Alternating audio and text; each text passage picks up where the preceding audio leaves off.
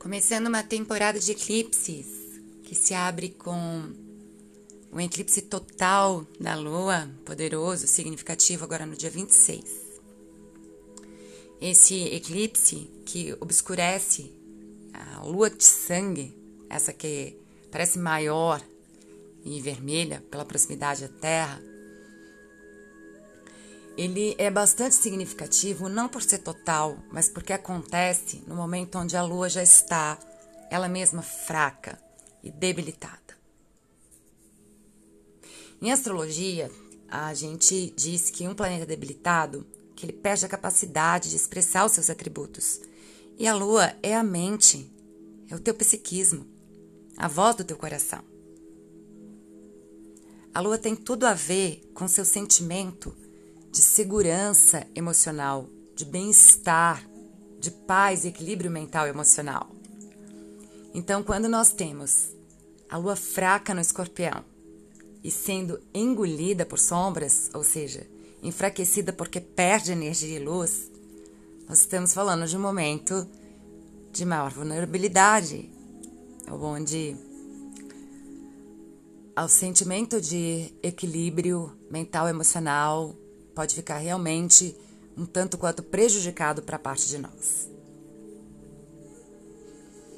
De fato, a gente diz que a lua se exalta e tem mais força exatamente no signo contrário a esse na roda do zodíaco, ou no touro, na terra da fisicalidade, da conexão sensorial que nós temos pelo corpo físico. Por que esse é um lugar de paz para a mente? Porque a mente é vulnerável. Os seus pensamentos profundos e emoções são ondas, são líquidos. Eles oscilam, jorram, brotam. Enquanto a sua mente viaja, se desloca, se projeta para um milhão de situações que não agora, porque não é, porque já foi. Enquanto os, a sua emoção, por vezes, estaciona numa realidade que já não existe, o teu corpo insiste na presença e está sempre aqui, continuamente trabalhando, atento, intrincadas funções, cuidando a todo momento para que você esteja vivo. E é por isso que, claro, a mente, a voz do coração são confortáveis na terra do agora. E que em escorpião, aonde agora a gente tem a lua cheia, esse eclipse, ah, ela perca realmente a sua estabilidade. Escorpião é, em verdade, as águas escuras, abissais do inconsciente humano, das nossas profundezas. Então, nesse lugar, naturalmente, a mente não encontra sossego. Nos próximos dias, a gente pode observar a nós mesmos e as pessoas ao redor, talvez mais vulneráveis, mais intensas, algumas fragilizadas, as pessoas podem se demonstrar mais temerosas, inseguras e muito reativas. E saber dessa insegurança que está em ronda, dessa vulnerabilidade, é importante diferencial para que você lide melhor com situações. Porque, em verdade, o escorpião é o signo da vulnerabilidade emocional. Não só da intensidade da profundidade, mas da vulnerabilidade emocional. Porque ele tem a ver com esse quarto escuro, essa espécie de porão, onde está tudo, na verdade, que eu, por exemplo, evito confrontar, porque expõe a minha fragilidade. Tudo aquilo que a minha mente leu como certo, é, como errado, ah, é, como feio, como sujo, e que eu prefiro então não expor. Tudo aquilo que na verdade eu não consegui liberar, trabalhar, purificar, transformar. Esse é o território do escorpião. É como se fosse o nosso porão ou os nossos Hades. Os assuntos que são difíceis de falar, que a gente não traz à luz da consciência, não debate com clareza, como, por exemplo, os tabus da morte à sexualidade. Todos esses são assuntos e temas de escorpião, que é chamado não à toa do regente da casa do oculto, da casa da crise dos altos e baixos. Então entendam, quando a gente tem, na verdade, a mente navegando, né, nesse mergulho nesse território de obscuridades, pode ser um processo muito intenso, por vezes pouco confortável, atribulador, porque nós estamos entrando em contato com as nossas profundezas, o que inclui perceber coisas que estavam abafadas, mal resolvidas, o que inclui encontrar os nossos monstros internos. Raivas, frustrações, ciúme, vergonhas, medos, culpas e toda sorte de fragilidade ou insegurança. Na verdade, esse processo, claro, esse confronto com as sombras não é para muitos de nós algo né, é, fácil de ser vivido e nem muito agradável. Pode realmente desencadear processos bastante intensos de uh, reatividade emocional, uh, de dramas, né? Mas a gente tem que pensar que não existe como a gente depurar algo, trabalhar, né, lapidar, purificar, queimar, se a gente não tem consciência de que essas coisas existem. E como agora, sem esforço, é como se a gente realmente fizesse essa descida, eu não digo ao fundo do poço, mas aos nossos confins. Essa é uma altura maravilhosa para a autolapidação genuína. Nós temos uma oportunidade muito potente eh, no sentido do autoconhecimento, o que pode facilitar realmente desencadear grandes processos de transformação. Então, quando primeiro você observar em você ou nas outras pessoas esse jorro ou brotar de coisas que você preferia não ver e confrontar, lembra primeiro que isso está aparecendo para ser liberado, para o seu avanço. E também que, na verdade, uh, esse é um processo indispensável é, para que você realmente uh, se conecte com a verdade, porque às vezes é mais confortável evitar a verdade, não é mesmo? É mais fácil uh, evitar algumas situações e julgar para dentro e abafar.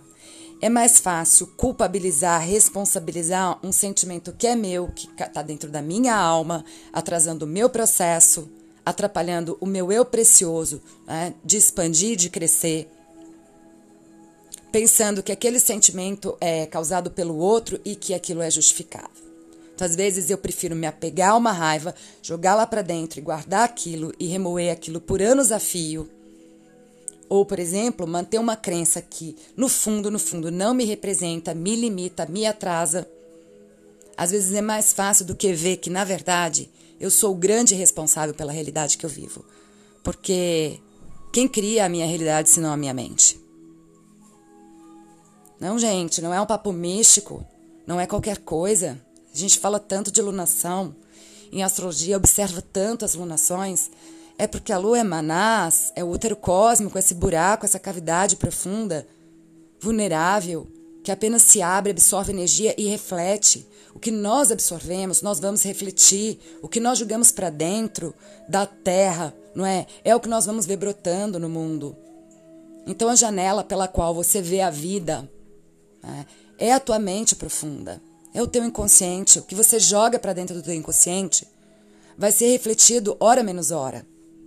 E essa é a questão. Nós vamos julgando muitos entulhos, nós vamos julgando sem perceber, e a gente não faz uma triagem.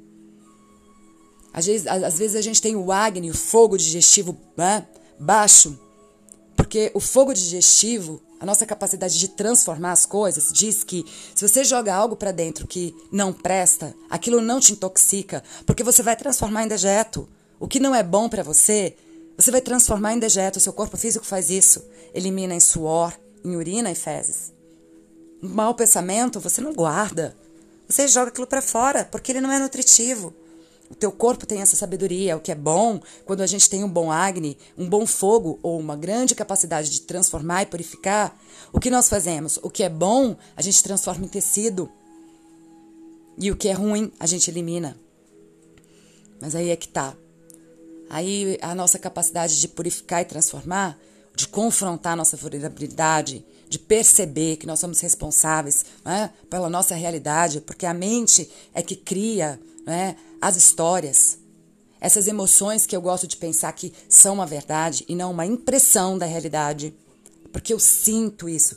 Você sente? Você está fazendo uma leitura de uma situação, de uma experiência que te impacta de um jeito e te faz né, sentir as coisas de uma forma, porque existe talvez lá dentro uma crença de que aquelas coisas, presta atenção. A emoção não é você, a emoção é uma reação. É uma leitura de realidade, assim como os julgamentos que a gente faz a todo tempo sobre nós mesmos e sobre as pessoas. Impressões de realidade não são a verdade necessariamente. Emoções são como ondas, pensamentos são como ondas, vulneráveis, oscilam. E a gente joga nesse processo todo da vida, né, ao longo de anos, a, o pensamento da família, as ideias sobre algo da nossa cultura, as emoções dos nossos ancestrais e a partir daquilo, nós vamos reagindo, porque a mente condiciona as nossas reações. Eu só posso dar para o mundo o que eu carrego dentro. Ninguém tem como doar o que não tem. E tudo que você vai absorvendo vai condicionando suas reações e às vezes você não percebe que as suas reações emocionais, os seus julgamentos não vêm da tua verdade, não vêm do teu coração, não representam na verdade quem você é. Agora é o momento da descida do Hades, onde você começa a confrontar a sua responsabilidade, a verdade de que você vem criando a sua realidade. Porque aquela raiva que você jogou lá para dentro, sabe aquela frustração, aquela mágoa, aquela você se sente injustiçado porque nossa, é justificável. Olha o que te fizeram. Mas quem guardou esse sentimento e fica remoendo e cultivando esse sentimento que te aprisiona e que te impede a elevação, se não você, esse não é um processo fácil, mas as pessoas que tiverem a coragem de Marte, o regente de escorpião, o guerreiro que sátria, de descer fundo, no próprio escuro, tem aqui uma grande oportunidade. Tem um salto quântico, um salto de elevação mesmo, assim, exponencial da consciência.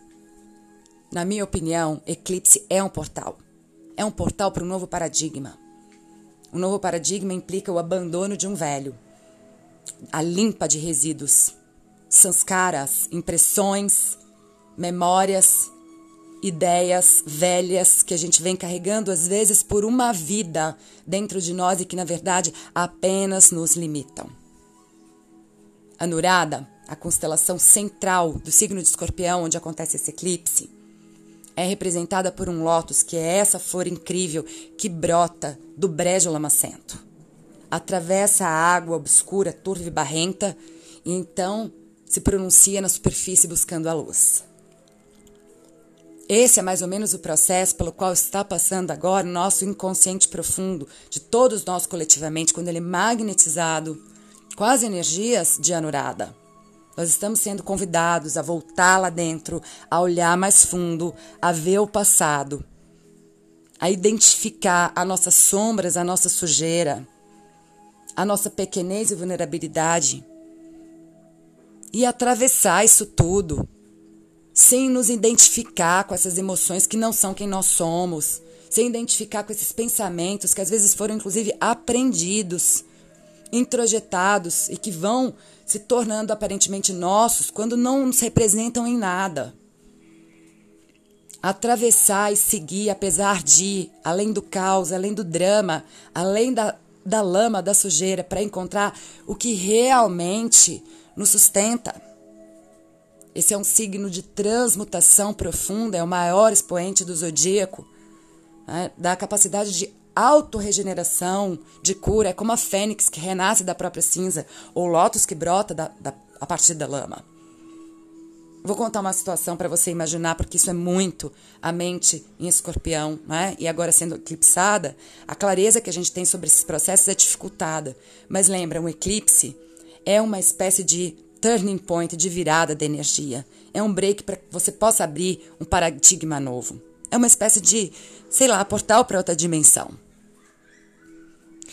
Imagina você numa situação onde você está amarrado de pé à cabeça. Você, sei lá, está preso por cordas no pé e não consegue descer né, daquela árvore.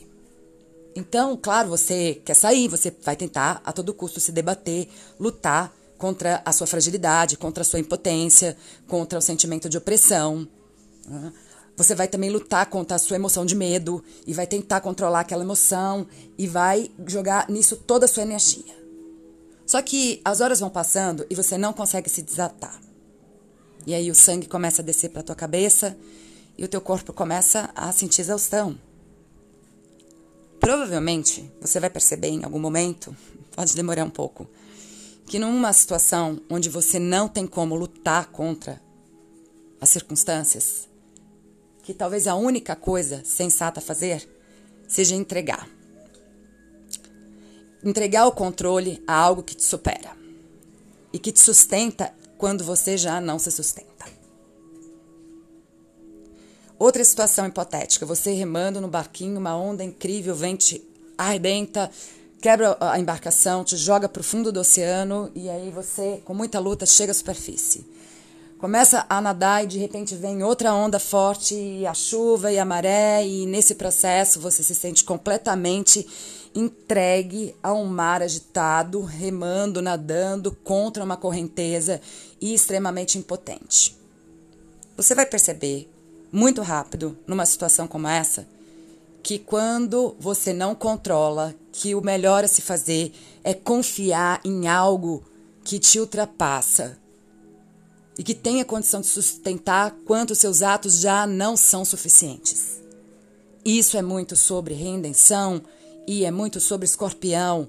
É esse processo de quando eu desço no fundo de um poço, quando eu chego nas últimas consequências, quando eu percebo que eu sou limitado. Limitado porque eu não dou conta, limitado porque eu não sou capaz, limitado porque eu não entendo, limitado porque a minha leitura da realidade é parcial, é dual, a trabalha sempre em termos de comparação, porque é assim que a mente trabalha, definindo o bem e o mal, o certo e o errado, o sujo é? e o limpo, o bonito e o feio. Quando eu percebo a minha limitação, algo mágico acontece. Porque eu me rendo àquilo que me ultrapassa. Cara, você vai chegar no fundo do poço e vai tentar cavar para baixo? Ou você vai pegar impulso? Então, aqui, um dos grandes desafios dessa jornada é que nesse processo desse grande mergulho, a gente tem uma possibilidade muito grande de transmutação, de redenção, de identificar padrões, sanskaras e coisas que têm realmente nos prendido na lama e nos limitado. Mas a gente tem também a possibilidade de cegar, entrar no drama emocional, de ficar super identificado com as coisas do nosso porão. Então, o apego é um grande desafio desse momento. Porque a devoção de acreditar em algo que te supera e entregar a força quando você não controla é o que faz a elevação. O, a desidentificação com aquela lama toda que permite que a florzinha atravesse essas águas turvas e brote em direção da luz na superfície, ignorando, de certa forma, se distanciando daquele barro todo sem identificar mas muitas vezes a gente fica identificado com esse barro, a gente fica identificado com a sujeira. A gente observa as coisas através da mente e a mente cria uma realidade e a gente se uh, convence de que aquela realidade é a verdade de quem nós somos e não uma impressão. E muitas vezes a gente é leal e joga intensa energia e é passional e se devota, isso é escorpião vai relacionar com uma pessoa de escorpião forte no mapa, você vai ver, são pessoas que podem ser desconfiadas.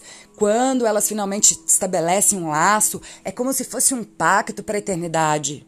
Elas são altamente leais e devotas, mas o problema é que a gente não é leal apenas a coisas boas, positivas, que nos apoiam, que nos permitem crescer.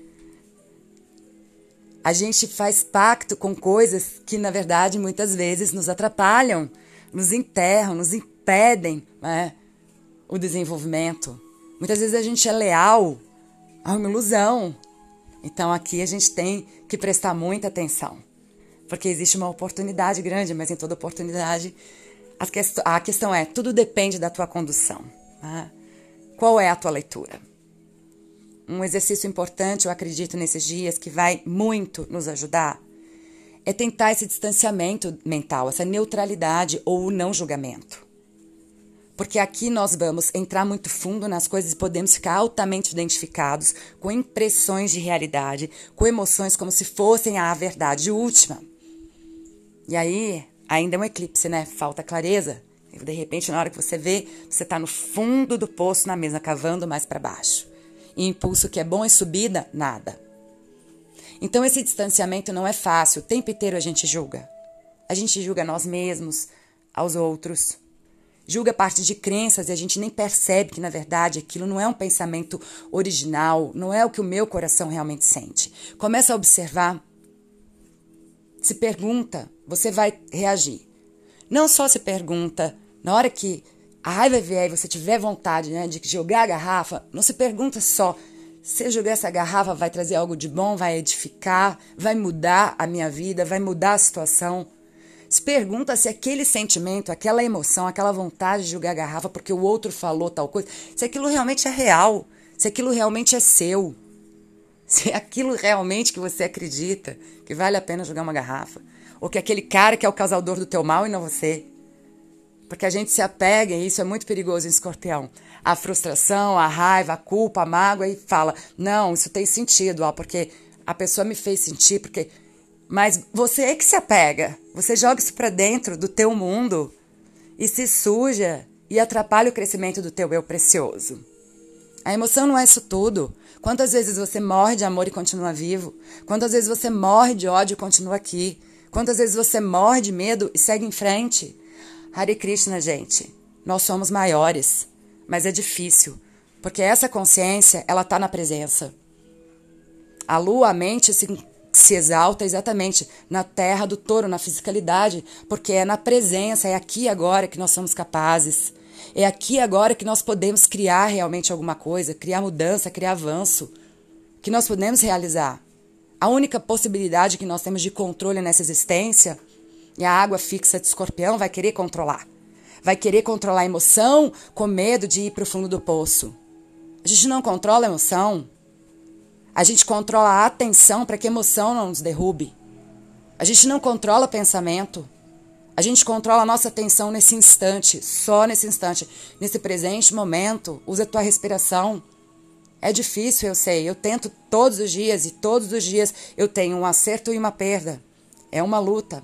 Está presente aqui agora, aproveitando essa oportunidade, realmente é um grande desafio, é uma dádiva. É difícil estar na presença, estar aqui agora, que é no único momento onde, na, na verdade, a coisa rola, onde eu sou capaz de realizar. Força emocional não é sobre controlar as emoções, não é sobre controlar o sentimento dos outros, não é sobre controlar as situações. Força emocional é estar tá presente, resistente, ancorado no teu pilar central, na luz da consciência, no verdadeiro eu, para que as situações, as impressões, as leituras de realidade, os pensamentos e emoções não te consumam.